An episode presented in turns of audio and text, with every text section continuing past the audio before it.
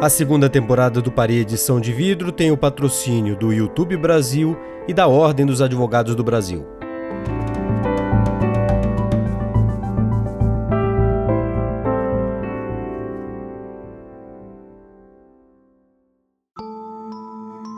Existem duas narrativas diferentes sobre a segurança da urna eletrônica brasileira. E essas duas narrativas competem entre si. De um lado se diz que é um sistema seguro, que em quase 30 anos de existência nunca houve qualquer acusação séria de fraude ou tentativa de burlar esse sistema.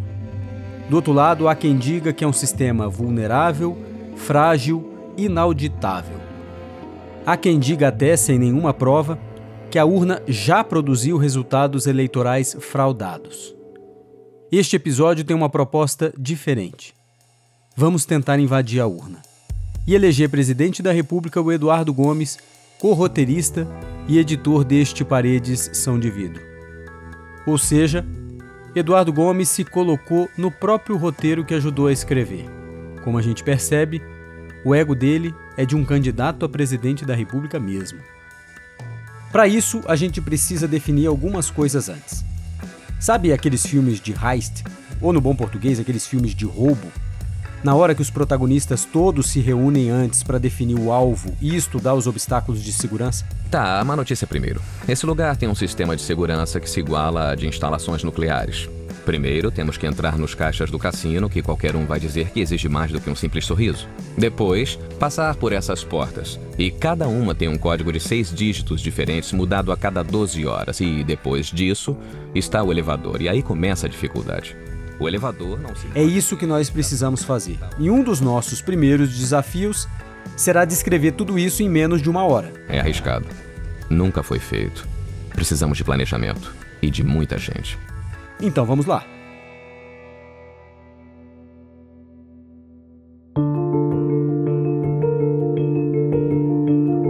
Neste episódio, uma mistura de 11 homens e um segredo, missão impossível e horário eleitoral gratuito. Este é o Paredição de Vidro, apresentado por mim, Felipe Recondo.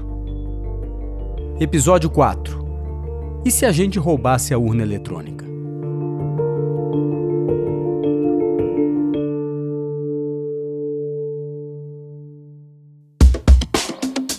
Em qualquer bom filme de roubo, o primeiro passo é sempre o mesmo: montar a equipe que vai executar o golpe. Vai precisar de muitos caras e uma combinação de ações. Tá pensando em quem? Bom, assim, de cabeça, eu diria que um intrometido, um truculento, é, um motorista, dois engraçadinhos e um fracote. E para nossa equipe, nós fomos atrás de um dos mais notáveis hackers da urna eletrônica, Diego Aranha. Só para eu saber o nível de paranoia que eu preciso colocar no que eu falo. Col coloca um pouco. coloca um tantinho. Eu, eu leio as notícias.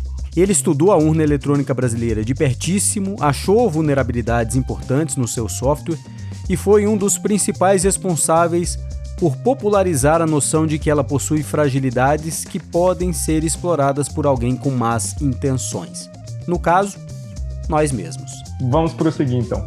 Recrutamos também Giuseppe Janino, que fazia parte da equipe de ninjas nerds que criou a urna eletrônica e que você conheceu aqui no episódio 2. Felipe, Eduardo, tudo bem? Bom dia, doutor José, tudo bem? Quem melhor do que um dos criadores da urna para saber onde estão as suas vulnerabilidades? Eu queria entender qual seria o seu conselho, qual é o melhor caminho você tem dinheiro infinito, você tem supercomputadores quânticos na sua, na sua mão e você acredita que é para o bem maior da nação, você está empenhado. O que, que você faz, José? Qual é o caminho? Me ajuda, me ajuda a invadir. E para completar a nossa equipe, nós recrutamos Rodrigo Coimbra, o atual responsável pelo software da urna do TSE. Como todo bom personagem de filme de roubo, primeiro, Rodrigo Coimbra resistiu. É inviável. Você não consegue guardar segredos desse tipo de coisa. Mesmo Quantas pessoas? Chuta aí, a... 20, 30, 40? É, qual o tamanho do processo que você está enxergando? Porque eu, enxergando, eu quero, eu, quero hackear, eu quero hackear a urna. Eu quero me eleger, Legal, eu, só... Eduardo Gomes, quero me eleger presidente. É, boa sorte. só que no... Mas depois topou. Então a nossa equipe tem um hacker, o ninja e um herói relutante. E nós dois, claro, eu e o Eduardo. Com a nossa equipe montada, vamos ao golpe. Uma das primeiras dificuldades é o tempo. As urnas eletrônicas são alimentadas e estão prontas para serem usadas duas ou três semanas antes do primeiro turno da eleição. Então, para atacar uma urna, o prazo é relativamente curto. A segunda barreira. As urnas ficam sob a segurança dos TRS, portanto, dentro dessas duas ou três semanas, é preciso furar essa barreira armada que protege a urna para conseguir pegá-la. Até hoje, nunca ninguém conseguiu fazer isso. Mas vamos dizer que nós conseguimos atravessar a segurança armada da Polícia Militar ou da segurança dos tribunais. Beleza. Pegamos uma urna. Agora vamos precisar abri-la. A próxima barreira. Atrás da urna há um lacre feito pela Casa da Moeda. É um lacre especial.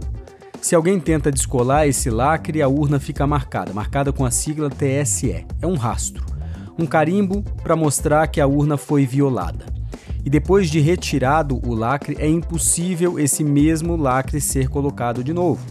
Então, para abrir e fechar a urna, nós vamos precisar ter um lacre novo para colocar no lugar, um lacre idêntico, com os mesmos números. A única maneira de conseguir isso, nós vamos ter de invadir a Casa da Moeda.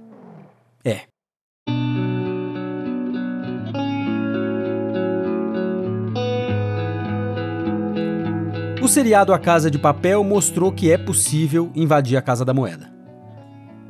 Mas você assistiu ao seriado? Viu a operação de guerra montada para isso? E reparou que tem vários exageros ali? Bom, mas se eles conseguem, nós também conseguimos. Em frente.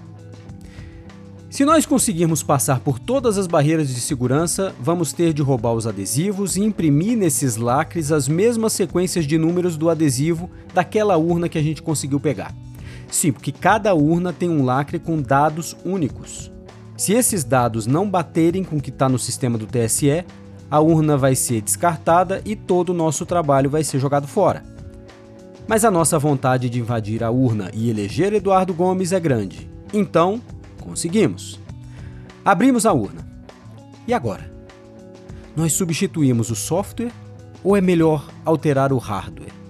Ou colocamos ali dentro algum mecanismo para manipular a urna e mudar o resultado?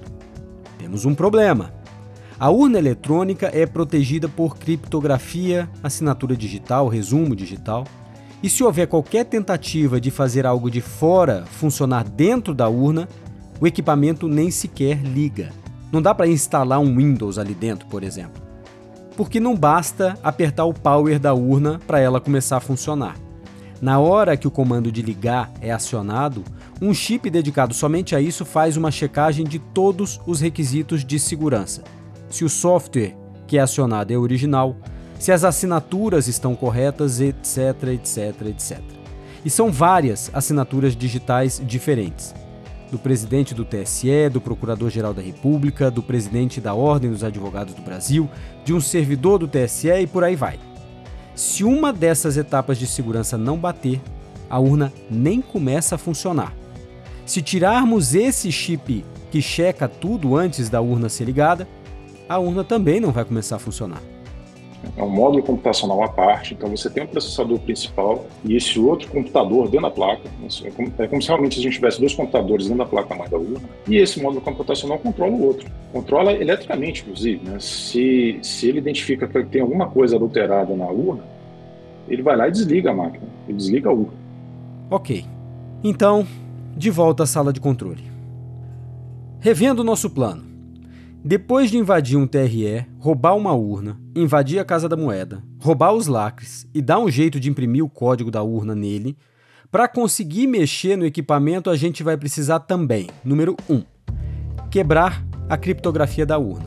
Número 2, falsificar as assinaturas digitais certificadas. E número 3, conseguir os códigos para inserir algo que a urna não reconheça como elemento externo. Cada código e assinatura criptografada dessas é algo que, com um supercomputador, nós íamos levar semanas ou meses para quebrar. E lembrando que depois de tudo isso, nós vamos precisar invadir o TRE de novo, agora para devolver a urna sem que ninguém perceba. É algo que ninguém nunca fez antes? É. A gente precisaria de muito mais do que três semanas que temos antes da eleição? Certamente. A gente vai ter que gastar uma p... grana, sem dúvida. Mas a nossa vontade de mudar o país é inabalável. Então vamos nessa. Vai que conseguimos vários supercomputadores, hackers do mundo inteiro numa força-tarefa. Um computador quântico, sei lá. Se conseguirmos que essa gincana mundial ocorra, ótimo. Nós vamos ter alcançado nosso objetivo. Já temos uma urna viciada. Uma. E cada urna tem, arredondando, uns 300 votos. E 300 votos não mudam uma eleição nacional. Se pensarmos que a diferença entre Jair Bolsonaro e Fernando Haddad nas eleições passadas foi de aproximadamente 10 milhões de votos, e se a gente considerar que a gente não pode mudar os 300 votos da urna, porque cada urna já tem um número substantivo de votos para o nosso candidato, nós vamos precisar repetir esta mesma saga em aproximadamente umas 50 mil urnas. É complicado, eu sei, mas acredita em mim, a gente fez as contas. Tem até uma planilha de Excel aqui. Parte do trabalho do ladrão da urna é ser bom em Excel e bom de contas, coisa que eu não sou. Então, de volta à sala de controle. Porque agora precisamos fazer todo este processo roubar urna, substituir lacre, quebrar a criptografia, etc., 50 mil vezes. Ficou difícil, mais precisamente 54 mil vezes mais difícil. Mas digamos que conseguimos invadir 54 mil urnas espalhadas pelo Brasil. Conseguimos colocar lá dentro um programa pirata para que todo voto do candidato A fosse contado como voto no Eduardo Gomes. Mas aí tem um outro problema o TSE promove testes cegos de segurança num percentual de urnas, ou seja, além de todos os nossos roubos, de papel da Casa da Moeda, da assinatura digital do presidente do TSE, do Procurador-Geral da República, do presidente da Ordem dos Advogados do Brasil, de um servidor do TSE, temos de apelar a supercomputadores, vários hackers, quebrar a criptografia das urnas, etc, etc. Nós teremos de contar com a sorte de as nossas urnas não serem sorteadas para estes testes. Porque se forem, vai ficar evidente que a urna está viciada. E segundo o Excel, que Deus me abençoe, a chance da nossa urna ser pega no teste público de segurança é de 99,99999994%. Mas aí a solução é dada pelo Diego Aranha. Ah, e aí o, o esforço passa a ser que tipo de manipulação pode ser feita no código-fonte na origem que ela não, de forma que ela não possa ser detectada nas etapas posteriores de auditoria. Você tem, por exemplo, a votação paralela, onde se simula uma eleição, né, com uma, uma fração ínfima das urnas, simula uma eleição e verifica que o resultado está correto. Então você tem que estimar lá uma probabilidade de quantas urnas, ah, na verdade você vai sortear um, uma probabilidade daquela urna se comportar de maneira desonesta durante a eleição, de maneira a não ser detectada na votação paralela. Então aí é, é simples, é, um, é uma versão do software que não vai contar os votos de maneira correta, Uh, ao mesmo tempo, essa versão do software não pode desviar o volume de votos de maneira muito grande, porque isso pode chamar muita atenção. Então, idealmente, né, eleições fraudadas são aquelas que são apertadas. O plano agora é, em vez de alterarmos todos os votos das urnas, vamos alterar apenas o número necessário de votos para que o nosso candidato ganhe por um voto. Daí, precisaríamos alterar menos votos por urna e teríamos menos chances de sermos pegos no teste público de segurança. Mas aí, nesse caso, nós precisaríamos alterar todas as 577 mil urnas do Brasil. 577 mil roubos, 577 mil lacres, etc, etc. Não sou eu que estou dizendo, é o Excel. Bom, nós poderíamos pensar numa outra solução, já que invadir urna a urna já é uma missão inglória e gigantesca e as chances de sermos descobertos é real. E se nós fôssemos a fábrica das urnas? Afinal, é de duas fábricas apenas que saem todas as urnas do país. A segurança deve ser menor e nós conseguimos atacar milhares de urnas de uma vez só. Pegamos um avião e desembarcamos em Ilhéus e Manaus e vamos direto, nós e a nossa grande equipe, invadir as fábricas das urnas eletrônicas. Conseguimos passar pela segurança e agora a gente está no chão da fábrica. As urnas estão todas ali do lado, guardadas, esperando para serem distribuídas. É a nossa hora. Mas tem um problema. A urna que sai da fábrica não está pronta para funcionar. Ela não tem os certificados digitais do TSE e nem todas as teclas funcionam. Somente as teclas branco e corrige funcionam. Não tem nem os programas de votação instalados ainda. Não tem nela ainda o software a ser alterado. Mas então vamos ver se mexemos de algum jeito no hardware. E ninguém vai perceber? Improvável. Todo equipamento que fica pronto lá na fábrica passa por teste antes de ser embarcado ou depois quando é entregue para a Justiça Eleitoral. Urna a urna, elas são testadas mesmo antes de receberem o software. Vamos ter que mudar o plano. O único jeito agora, vamos ter que invadir o TSE. Se o software é o que nós precisamos alterar para eleger o nosso candidato presidente da República, vamos direto na fonte. Qual seria o melhor alvo? Vamos mapear nossas possibilidades aqui. Nós podemos combinar com o presidente do TSE de mexer nas urnas para viciar a votação. Não, não dá. Porque, como nós vimos antes, as urnas passam por testes, inclusive nos TRS, e qualquer vício, mesmo com a combinação com o presidente do TSE, poderia ser identificado lá no TRE. Nós teríamos de corromper, portanto, o presidente do Tribunal Superior Eleitoral os presidentes de todos os TRS e mais as milhares de pessoas que trabalham na informática dos TRS. Temos outra possibilidade.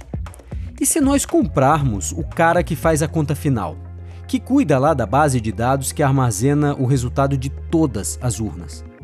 A gente copta esse cara, dá uma grana para ele, ele tira uns milhões de votos de um candidato e passa para outro. Bastaria alguns comandos simples no computador e voilá!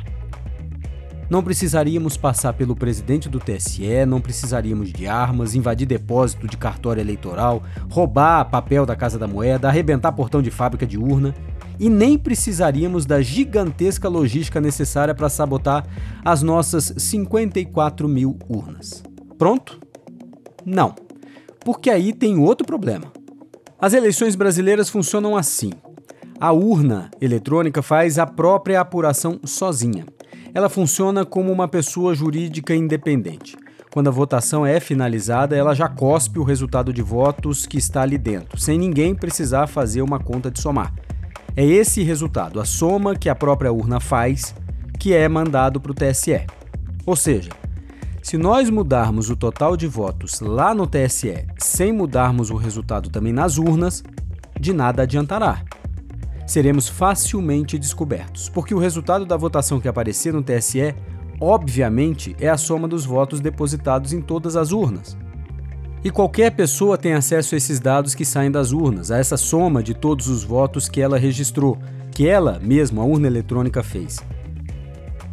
Bastaria uma calculadora e um tempinho para ver que alguém mexeu nos números. Por sinal, foi esse o pedido de auditoria feito em 2014 pelo PSDB.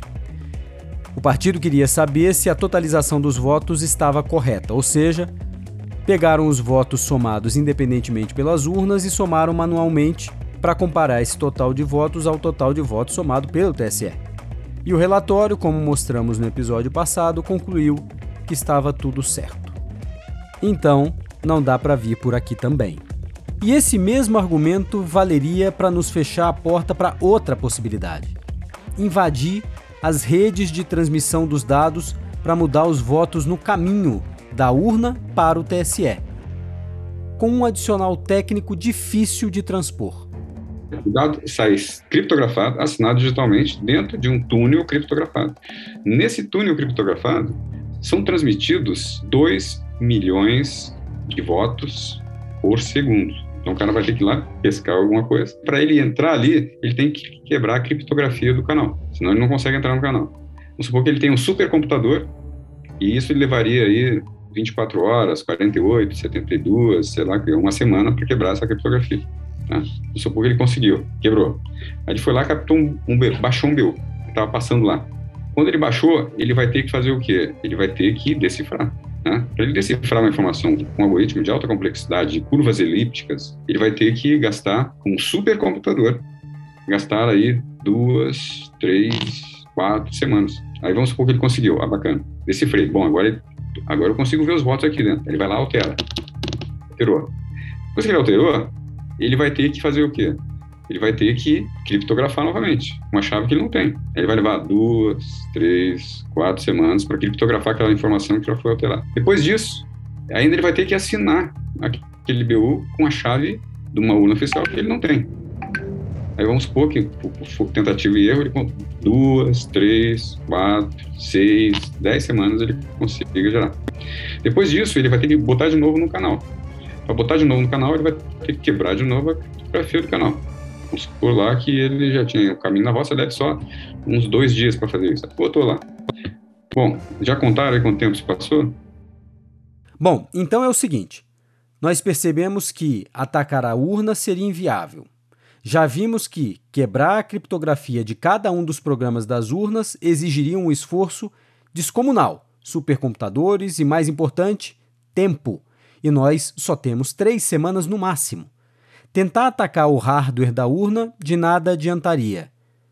Infiltrar um software pirata seria muito difícil. Então a solução é esta. Quem é que faz o software do TSE? Quem é esse cara? Veja, uma pessoa, só uma. Nós podemos corromper esse único cara e, a partir dele, somente dele, viciar toda a eleição. Não precisaríamos de Alexandre de Moraes, de Ricardo Lewandowski, de Carmen Lúcia. Nós precisamos de um cara. E se tivéssemos escutado nosso consultor de fraudes eleitorais, Diego Aranha, a gente saberia que essa é a única solução. Faria sentido, novamente, do ponto de vista de de racional, né, seria comprometer um atacante interno, ah, comprometer um, um, um agente interno com acesso privilegiado para ele passar a funcionar como atacante, obviamente, né? Uh, para primeiro, talvez vazar uma versão da base do código que eu pudesse analisar e procurar pontos interessantes para uma, uma manipulação sutil nesse processo de compilação que pudesse se propagar para uma fração razoável das urnas. Então é isso, corromper um atacante interno para manipular o salto de votação na origem, para desviar votos, dado um percentual pequeno para não chamar atenção, e numa quantidade de urnas calibrada pela amostra da votação paralela. O que ele precisaria fazer para o nosso esquema ter sucesso seria simples, muito, muito simples. Alterar o código-fonte da urna ou colocar nos equipamentos o nosso software malicioso. Como as urnas funcionam com um único programa, nós teríamos de uma vez as 577 mil urnas viciadas graças a um cara só. O cara, um dos membros da nossa equipe. Rodrigo Coimbra é um nerd. Bom, falar que alguém que trabalha com computação é nerd é meio lugar comum. Mas no caso dele, não é uma injustiça nem um preconceito. Na sua casa, um Baby Yoda fica abaixo de dois quadros, um com uma figura de um boneco de Lego e outra com o desenho de um ônibus espacial. E seu mascote talvez seria o Tux. Sim, o pinguim símbolo do Linux, um sistema operacional que definiu o seu destino profissional. Coimbra se formou em ciência da computação na Universidade de Brasília em 2006.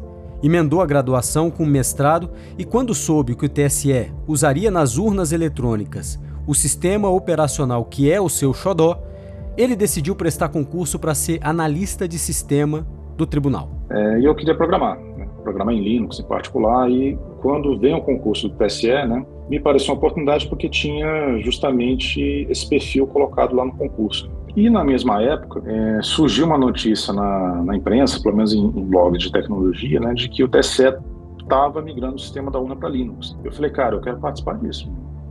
Eu quero participar disso. Isso faz 15 anos. Com tanto tempo de casa, ele foi crescendo na burocracia do TSE e se tornou programador do conjunto de software do ecossistema da urna e foi nomeado o chefe da seção de voto informatizado. Coimbra fala das urnas eletrônicas com a paciência de quem conhece cada linha dos seus códigos, mas não esconde um certo tom de enfado de quem já cansou de ouvir tantas pessoas de fora falando com a de autoridade sobre o que ele faz sobre o que ele conhece talvez melhor do que ninguém. Portanto, ele é o nosso cara. Como chefe do software da urna, ele poderia nos ajudar a eleger quem quiséssemos presidente da República. Correto? Bom, vamos falar de como nós produzimos este episódio. Nós queríamos mostrar para você qual é o melhor caminho para invadir uma urna. ou quais etapas seriam necessárias para isso.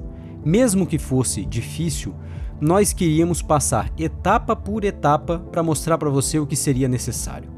E nós pedimos ajuda do Coimbra, e eu apelei a algo que nós temos em comum. Mais uma vez, saudações tricolores. Saudações. É... Ele nos deu três entrevistas longuíssimas, mas nós não conseguimos tirar dele qual seria esse roteiro. Por quê? Simplesmente porque para ele isso não faz o menor sentido. E nós vamos falar disso um pouco mais no episódio 5, mas eu já adianto aqui um ponto que distingue quem vê as urnas por dentro e quem palpita sobre o equipamento de fora. Coimbra vê o sistema por inteiro, sabe que as etapas de segurança se somam, elas não são separadas, não são estanques. Elas foram construídas e pensadas e alinhadas para tornar o equipamento mais seguro. E por isso ele não consegue, e não consegue mesmo, ver cada uma das etapas em separado como potenciais fragilidades. Simplesmente não faz sentido para ele, não tem lógica para ele. Mas voltando ao nosso plano mirabolante, Coimbra é o nosso cara. Ele seria o nosso comparsa perfeito. Corrompê-lo seria o jeito mais fácil de violar as urnas e mudar o resultado de uma eleição.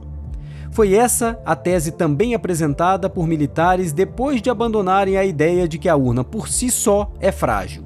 Um ataque interno, ou seja, alguém de dentro do TSE poderia colocar nas urnas um software malicioso para burlar a segurança das urnas e a vontade do eleitor. Então vamos lá. Se o Coimbra topar nos ajudar, Eduardo Gomes será o novo presidente do Brasil. E apesar de Coimbra parecer não acreditar muito no nosso candidato, eu, só... Eduardo Gomes, quero me eleger presidente. É, boa sorte. Coimbra só precisa trocar o software que ele programou pelo programinha pirata que nós desenhamos na hora H. Ou seja, assim que as urnas forem ser alimentadas e fechadas, ele troca o software correto pelo nosso programa certo? Mesmo sendo responsável pelo software da urna, eu não consigo, por exemplo, gerar uma versão de software que funcione na urna no dia da eleição. Eu não consigo. Isso tem que ser feito dentro de uma cerimônia pública e, como parte dessa cerimônia pública, existe um, um rito onde serão feitas assinaturas do software por outras pessoas. E somente com essas assinaturas é que o software ele fica é, apto a funcionar no dia da eleição. Então, eu não tenho poder, por exemplo, de fora dessa cerimônia, gerar um software adulterado e levar para uma urna. Eu não consigo fazer isso. Fica evidenciado. E Coimbra vai além. Existe separação de papéis. Não existe uma pessoa aqui dentro do, do tribunal que tenha controle de todo o processo eleitoral. E eu estou aqui numa equipe que cuida do software da urna. Eu não tenho nenhum poder, por exemplo, sobre o cadastro de eleitores. Eu não tenho nenhum poder sobre o registro de candidatos. Eu não tenho nenhum poder sobre a totalização dos votos. Coimbra não é o nosso cara. Porque agora sabemos que não precisaríamos de um só soldado. Quem desenvolve o software é uma equipe em que os conhecimentos sobre cada parte do programa é segmentado, segregado. Ninguém tem o conhecimento do processo por completo. É um processo altamente pulverizado, né? Seria é, algumas centenas de pessoas que teriam ser é, envolvidas, mas não, ter, não passaria pela primeira, pela primeira verificação que seria a análise, por exemplo, daquilo que vai ser colocado na eleição. E mesmo se conseguíssemos arregimentar esse time no TSE, nós teríamos de enfrentar outra barreira difícil, bem difícil de transpor. Porque esse obstáculo está espalhado pelos 26 estados e mais o Distrito Federal. A equipe técnica do TSE responsável pelo software da urna, ela está sob escrutínio constante. Aqui novamente o Coimbra. O servidor do TSE usar esse poder que a gente teria para fazer qualquer ação maliciosa no software é muito arriscado para nós mesmos, porque o escrutínio é forte e existe. E esse escrutínio existe pelos auditores externos, existe inclusive pelas equipes dos TRS. O software desenvolvido em Brasília, ele é desenvolvido somente em Brasília. E, mas quem opera esse software são as equipes nos regionais. 27 estados, equipes bem grandes, testam o nosso software continuamente. Então, um ataque do TSE seria identificado pelos próprios TRS, inclusive. Então, nós não podemos contar com Coimbra. E mesmo que pudéssemos, a gente teria de passar abaixo do radar dos 27 tribunais regionais eleitorais do país, com as suas equipes de informática independentes das equipes do TSE. Agora ferrou. Testamos todas as hipóteses já levantadas por quem desconfia da segurança das urnas. Todas as hipóteses. Não conseguiríamos avançar em nenhuma delas. E mesmo se conseguíssemos, provavelmente nós seríamos pegos. Percorrer este caminho de mente criminosa foi bem interessante para nós chegarmos a algumas conclusões. Mas eu queria apontar três aqui. A primeira, Eduardo Gomes, ainda bem, nunca vai ser presidente do Brasil.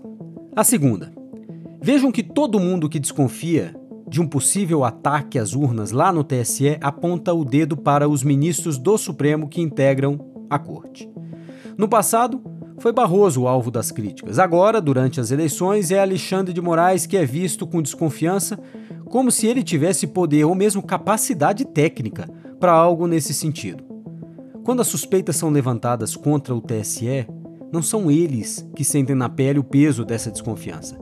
Quem realmente é atacado são figuras como Coimbra e as dezenas de servidores públicos concursados que trabalham para garantir a segurança das urnas, independentemente das conjunturas políticas.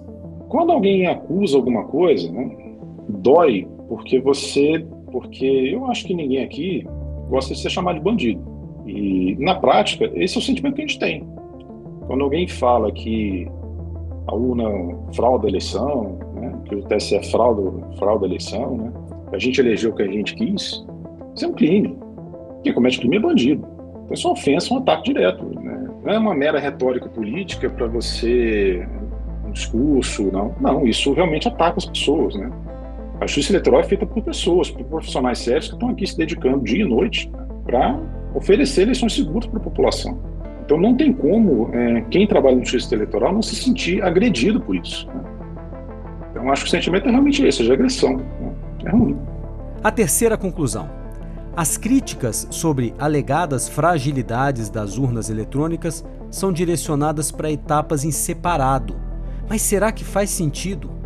Porque a urna é um sistema, portanto, um somatório de etapas com mecanismos de segurança que não estão isolados. Pelo contrário, são mecanismos de segurança que se somam justamente para que, ao final, se um dos obstáculos for destruído, a barreira seguinte contenha uma ameaça.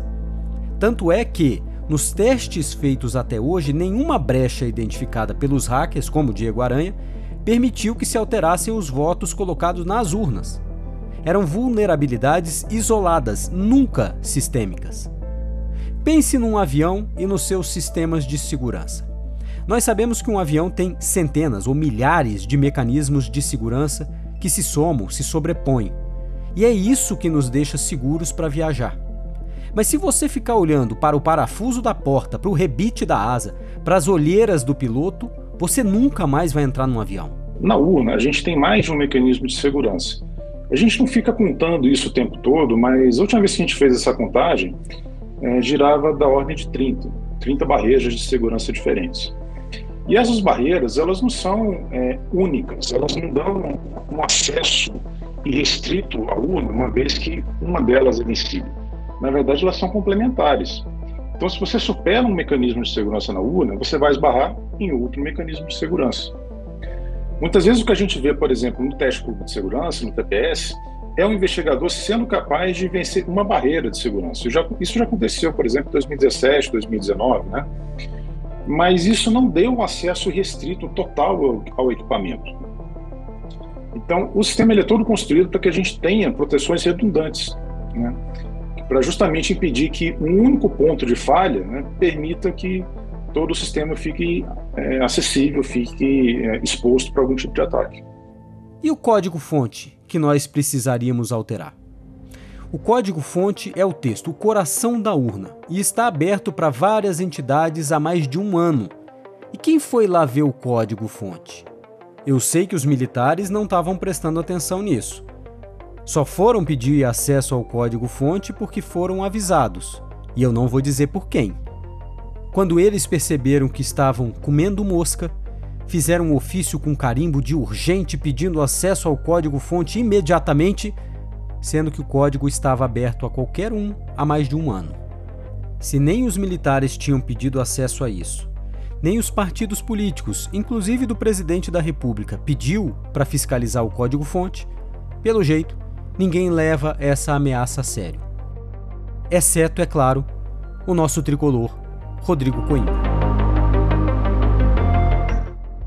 No próximo episódio, o futuro do voto no Brasil e no mundo.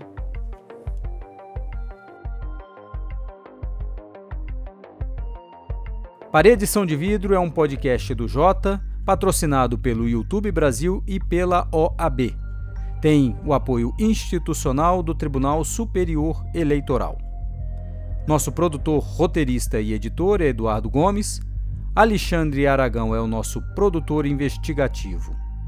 Parede São de Vidro tem a produção executiva, roteirização e é apresentado por mim, Felipe Recondo.